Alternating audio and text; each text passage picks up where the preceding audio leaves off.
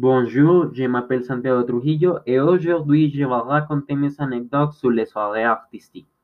Dans les soirées artistiques, j'étais Elvis Presley et je me rappelle que j'ai appris eh, les dialogues dans une semaine avant de présenter la soirée.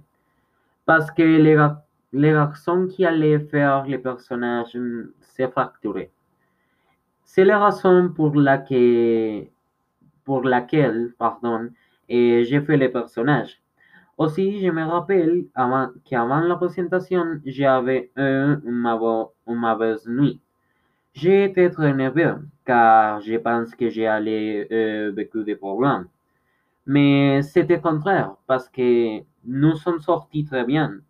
Et aujourd'hui, je suis très content parce que j'ai raconté beaucoup de personnes et, j'ai, et aussi j'ai vécu une expérience très bonne.